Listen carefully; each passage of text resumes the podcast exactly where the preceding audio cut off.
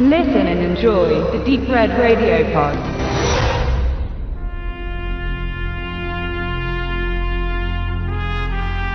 Olympus Has Fallen trifft auf Homefront. Damit wirbt das Label Tiberius für den von ihm vertriebenen America Has Fallen und thematisch liegen sie damit gar nicht so falsch. Dennoch ist dieser Clash unwürdig, zumindest in Bezug auf Homefront, dem gelungenen von Sylvester Stallone geschriebenen Kleinstadt-Actionfilm. Olympus Has Fallen zählt zu der langen Schlange überschätzter Actionfilme, die technisch die Wurzeln des Genres verraten. Ein Invasionsszenario wird in America Has Fallen heraufbeschworen. Eine EMP-Waffe entzieht der ganzen USA die Elektrizität. Das ist aber auch das Einzige, was wirklich klar ist.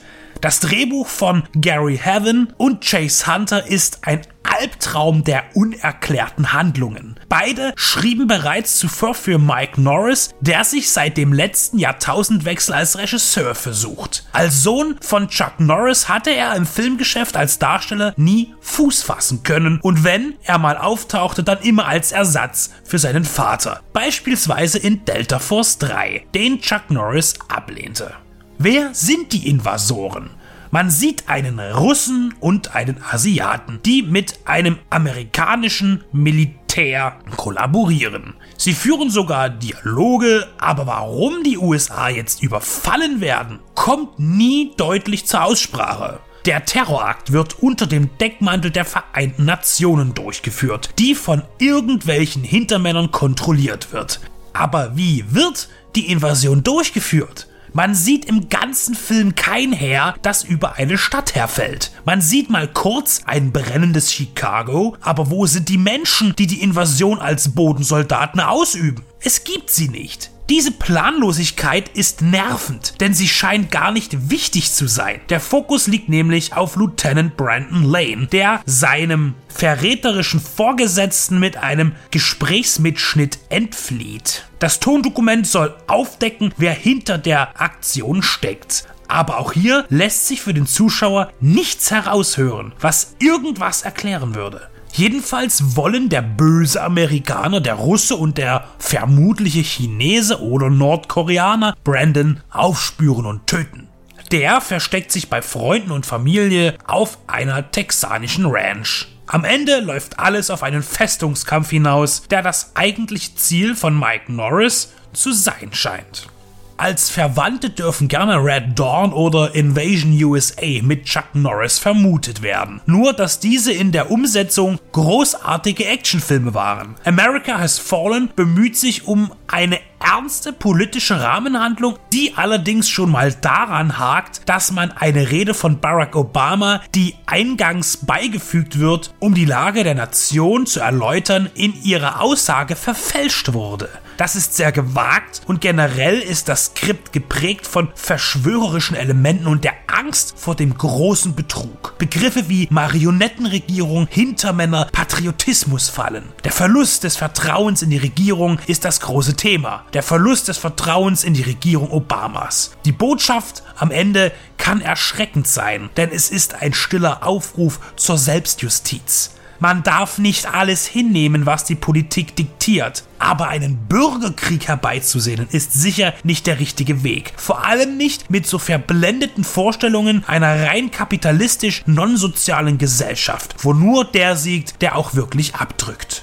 Hier spielt man mit alten Feindbildern, dem Kommunismus als Plage und der Verallgemeinerung, da alles, was hinter Berlin in Richtung Osten kommt, nicht erstrebenswert ist.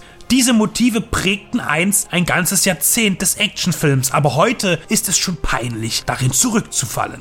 Vor der Kamera konnte Mike Norris einige Halbbekanntheiten versammeln. Dina Meyer sticht dabei heraus, wenngleich sie die Masse vermutlich nur Starship Troopers zuordnen kann. India Isley ist in einer ausgedehnten Rolle zu sehen. Sie spielte in Underground Awakening und der Anime-Realadaption Kite. Marshall Artigue und Diane Ladd sind ebenfalls prominente Gesichter aus Major-Produktionen und dem Fernsehen.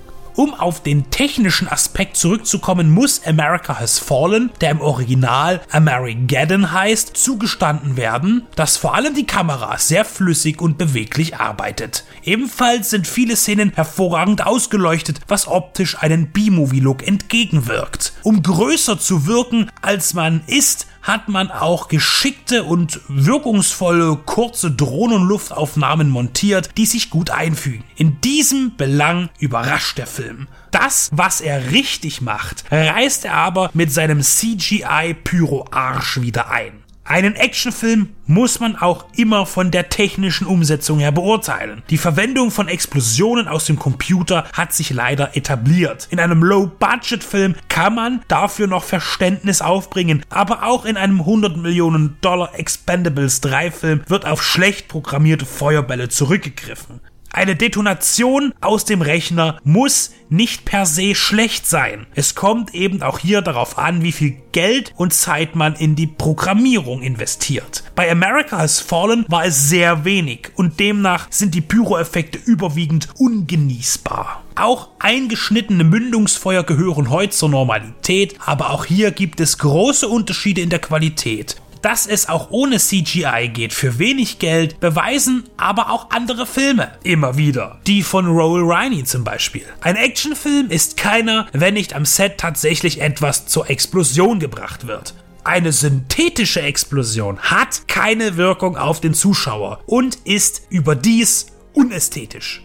Es gibt reale Pyro in America Has Fallen, aber viel zu wenig. So wenig, dass sie nicht ins Gewicht fällt. Am Ende, durch die szenische Gestaltung, den Nebenthemen Liebe, politische Kampagnen und Zwielichtigkeit wirkt America Has Fallen wie eine Dreifachfolge Dallas mit dem mutigen Versuch, actionreich zu sein.